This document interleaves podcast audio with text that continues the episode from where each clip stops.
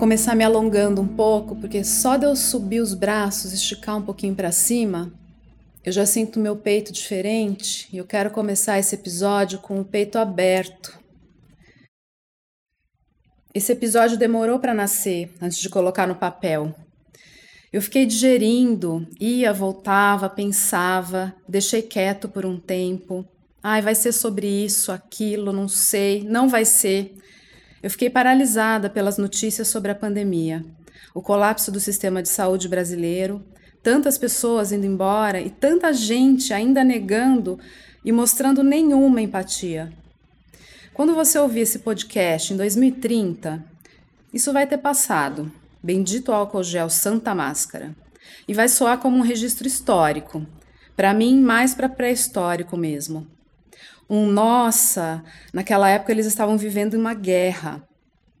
Mas hoje, 2021, precisamos continuar usando máscara, mantendo o distanciamento social e lavando as mãos, embora estejamos cansados de tudo isso. A Organização Mundial da Saúde até denominou esse cansaço de fadiga pandêmica. É o cansaço derivado do esgotamento gerado pela hipervigilância e pelo medo de um vírus que ninguém vê, mas que todos sabemos que está aí. Enquanto eu vivenciava essa espécie de paralisia para criar esse episódio, foi ganhando força a vontade de fazer uma lista de coisas que me trazem conforto e até alegria. Na verdade, não são coisas, são atitudes. Aí decidi. Pronto. O episódio 5 do Yoga Fora da Caixa vai ser isso. Todo mundo gosta de lista, mesmo que seja para criticar. Eu adoro listas, embora tenha dificuldade para fechá-las. A contradição em pessoa. O João, o João é meu marido, tem a maior facilidade com isso. Às vezes a gente fica durante o jantar fazendo listinhas, não de supermercado, tá? Só que a gente faz às vezes. Qual o filme da sua vida? A banda de rock? Pode escolher três em ordem de importância. E qual a música que você mais ama de cada banda escolhida? Ele crava com a maior precisão, sem pestanejar. Eu falo um nome, aí lembro de outro, e de outro, e outro, e sempre finalizo com a frase clássica: Não consigo escolher. Prometo que vou tentar não me perder aqui, tá? E você pode aproveitar para fazer a sua lista também. Então vamos lá. Respiros para o dia nascer e continuar feliz.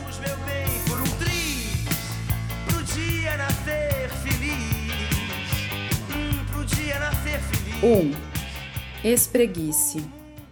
Abriu o olho, espera um pouco, não sai já levantando da cama. Dá uma boa espreguiçada, mexendo o corpo do jeito que tiver vontade, intuitivamente mesmo. Aí você levanta. 2. Cante a sua música preferida, se é que você consegue escolher.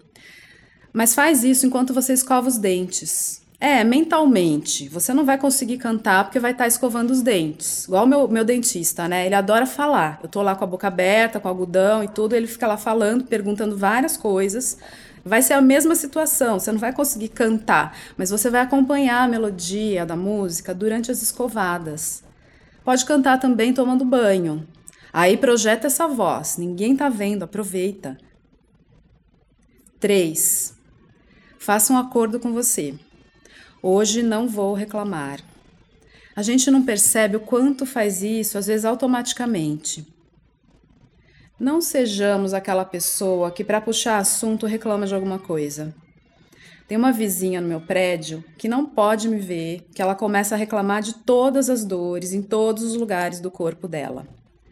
Não sei se é porque ela sabe que eu sou professora de yoga, já convidei ela para fazer uma aula experimental, ou se é porque eu tenho cara de analgésico mesmo. Vamos ao item 3 dessa lista. Toda vez que você se pegar reclamando, dê um beliscão no seu braço. No seu braço, não no da vizinha chata. Funciona. Depois, pode ampliar essa meta. Dois dias sem reclamar, uma semana sem reclamar. Lembra daquela hiena do desenho animado? Quem é muito jovem não vai lembrar. Ó oh, vida, acho que nem ela se aguentava. 4. Essa eu aprendi com a professora Rita Keller no curso Iyengar Yoga para Depressão. Quem me conhece sabe o quanto eu gosto dessa professora alemã. Nesse curso de quatro dias, lá nos idos de 2018, nós praticamos diversas sequências de posturas de yoga que complementariam o tratamento de uma pessoa que tem depressão. Acho importante ressaltar que jamais foi dito que a prática de yoga substitui um possível tratamento com remédio, terapia, mas é uma baita ferramenta de apoio. Mas o que a Rita disse para fazermos todos os dias como um exercício, e eu anotei no meu caderno porque sou bem CDF mesmo. Dois pontos, abre aspas. Fique diante do espelho e sorria por 3 a 10 minutos. Fecha aspas. Eu preciso praticar mais, inclusive. Não é aquele sorriso falso, aquele sorriso estético.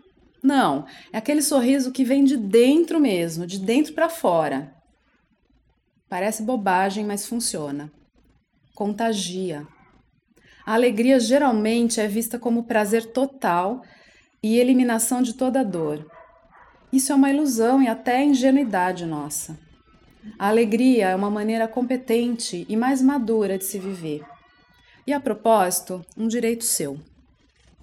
5. E por falar em alegria, o quinto item desta lista é: alegre-se e veja a beleza nas pequenas coisas. A gente está gravando esse podcast no momento em que a cidade de Ribeirão Preto e o estado de São Paulo estão na fase que chamam de emergencial, que exige mais cuidado do que a fase vermelha, até então a pior. E já passamos por cinco dias de lockdown. Por isso, as nossas aulas de yoga voltaram a ser somente online. E muitas vezes a gente transmite as aulas de casa, nem vamos até o estúdio. Outro dia, a aula estava começando. Eu fico de frente para a sacada. Passou um tucano voando bem pertinho da gente. Foi tão rápido e bonito, tão simples.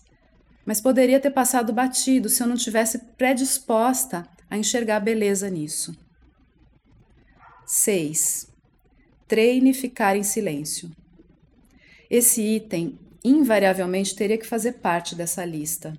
Sabe por quê?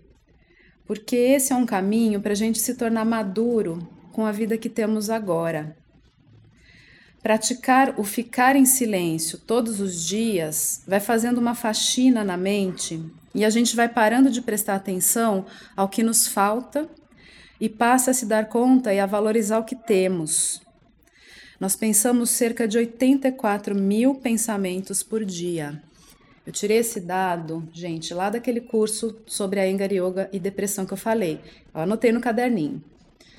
Nós precisamos treinar o observar os pensamentos. Estamos acostumados a pensar os pensamentos. Observar os pensamentos é também um treino de atenção. Observe onde começa um pensamento, onde ele termina, tem um intervalo. E aí começa o próximo pensamento e onde ele termina. E assim por diante. Faça isso diariamente. Invista o tempo que você puder. Um, três, cinco, dez minutos. Escolha um lugar para se sentar, feche os olhos, faça o seguinte: então, antes de começar esse exercício de observar o pensamento, sempre respirando pelo nariz, boca fechada, você vai inspirar com um pouco mais de vigor, não é para estufar o peito. Inspira com um pouco mais de vigor, enche totalmente os seus pulmões com ar, prende a respiração por um segundo, solta totalmente o ar, soltou tudo, prende a respiração por um segundo.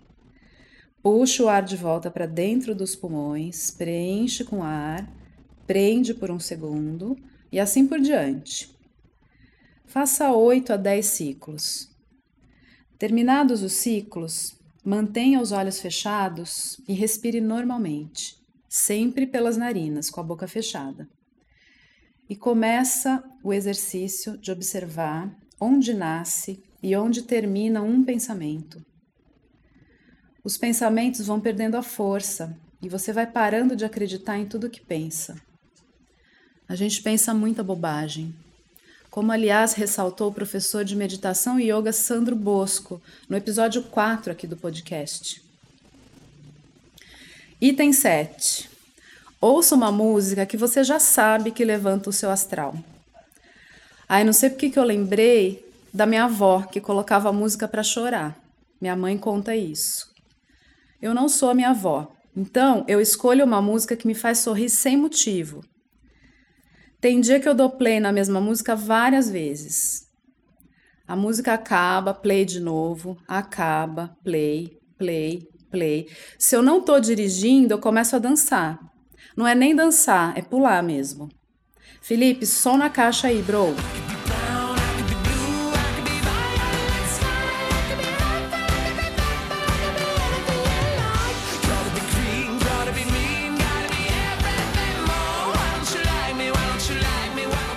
Te amo, Mika.